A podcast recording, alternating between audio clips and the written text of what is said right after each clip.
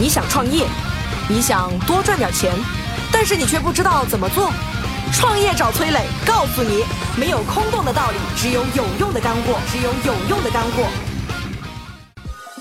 崔磊，乐客独角兽创始人、天使投资人，创办了《创业找崔磊》节目，帮助九百多家企业对接了五百余家投资机构，并获得了超十亿的意向投资金额。小纸条，抖音商业小纸条作者，以深入浅出、浅显易懂的方式讲述商业小技巧，四十天收获了三百二十万粉丝，视频播放量破亿。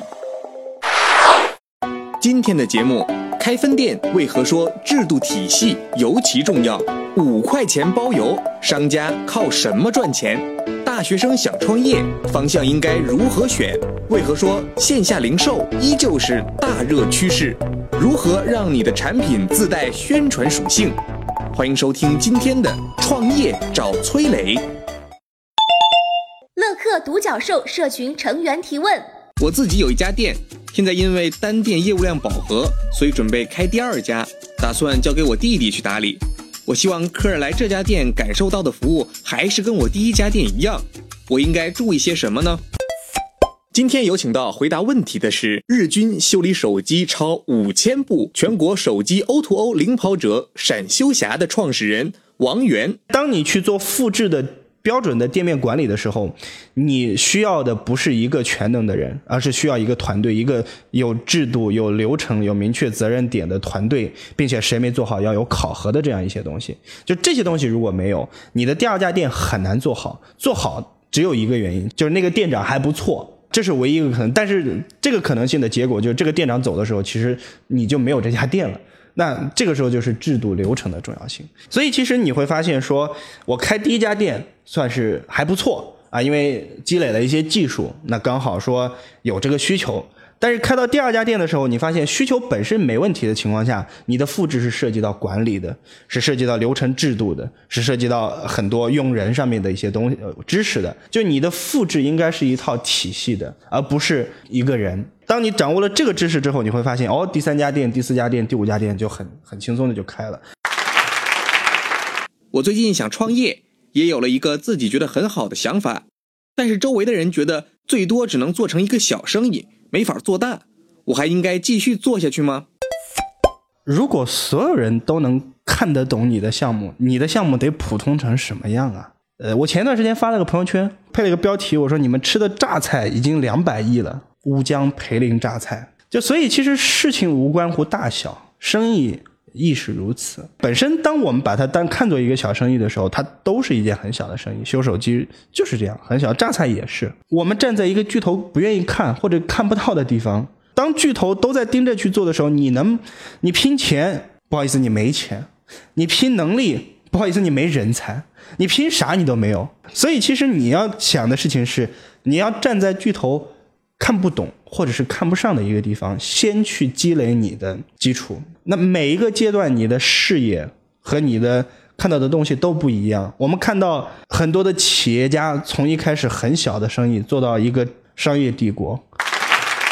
抖音网友提问：楼下的奶茶店最近推出了加两块钱就能换大杯的活动，于是我从买中杯变成了每次买好大一杯，这样的套路真的好有用。您能分析一下吗？你在买单的时候肯定听到过这句话：“多加两块钱，先生，小杯可乐可以换大杯哦。”这在销售当中啊叫做连带销售。比如说买两件打八折，充值满多少送礼品，用的都是这个套路啊。除了这种简单粗暴的方法之外，还有一些连带销售的方法就比较具备技术含量了。比如说顾客到店里边买月饼送人，选来选去选了一款最便宜的。如果你是店老板，就可以说：“月饼啊，就是不要买贵的，反正自己又不吃的，都是送人的呀。”跟你讲啊，再买一箱牛奶好了，价格也不贵的，人家喝了你的牛奶总会记住你的呀。你看看，向消费能力有限的人推荐便宜的产品，这叫贴心；抓住消费者作为送礼人的需求，这叫明理。这样的连带销售，举一反三。你好好想想。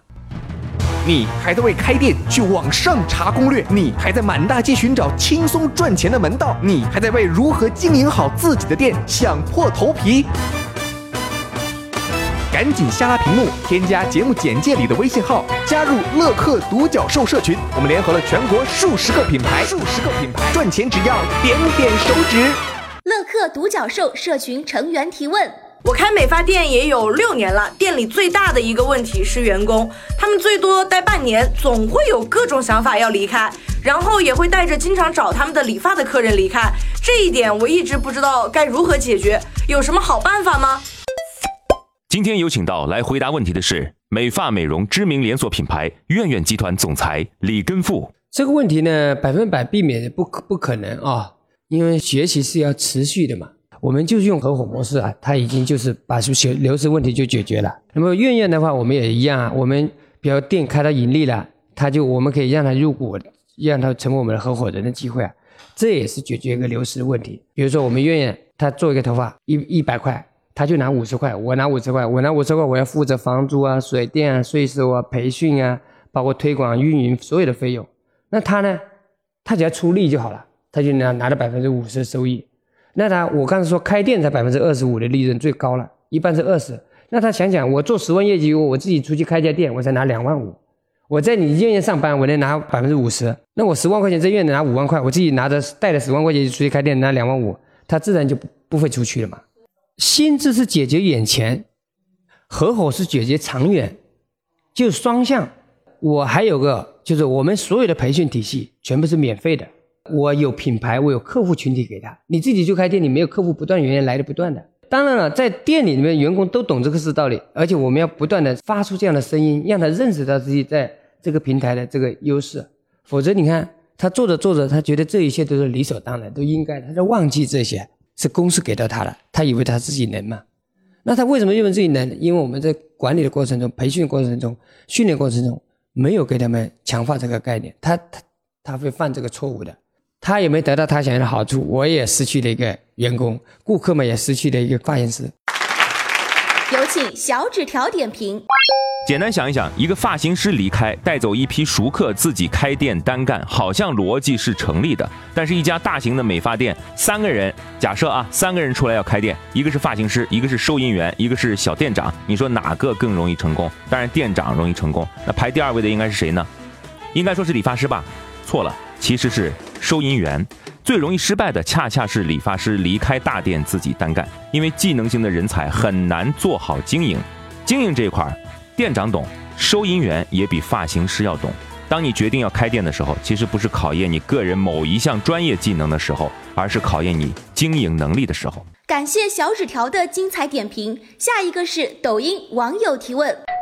磊哥你好，我在网店购买了五块钱的牙刷，他们都会给我包邮，这让我有点想不明白，商家这样难道不亏本吗？商家不会做亏本的事儿，那为什么会这么便宜呢？这里有个关键词儿叫做导流商品，低价包邮商品吸引客户，销量上去了，店铺的搜索就会排在前面，更多的人进入店铺，继续提升销量。客户啊被牙刷吸引进入了店铺之后，会不自觉的去浏览其他的产品，看到喜欢的就一块儿买了。而且产品如果在用户的使用当中得到了喜欢，用户还有可能下次继续来店铺复购。所以看似亏本的生意，其实是通过包邮的牙刷来吸引客户的流量。导流的产品不仅适用于电商，传统的生意也可以仿照。类似于像外婆家两块钱的麻婆豆腐，沃尔玛三折的商品，也都是导流产品。你还能举出例子来吗？创业找崔磊联合了全国数十个连锁加盟品牌，有任何开店选址经营问题，赶紧下拉屏幕，添加节目简介里的微信号。你想赚钱，我们来帮你。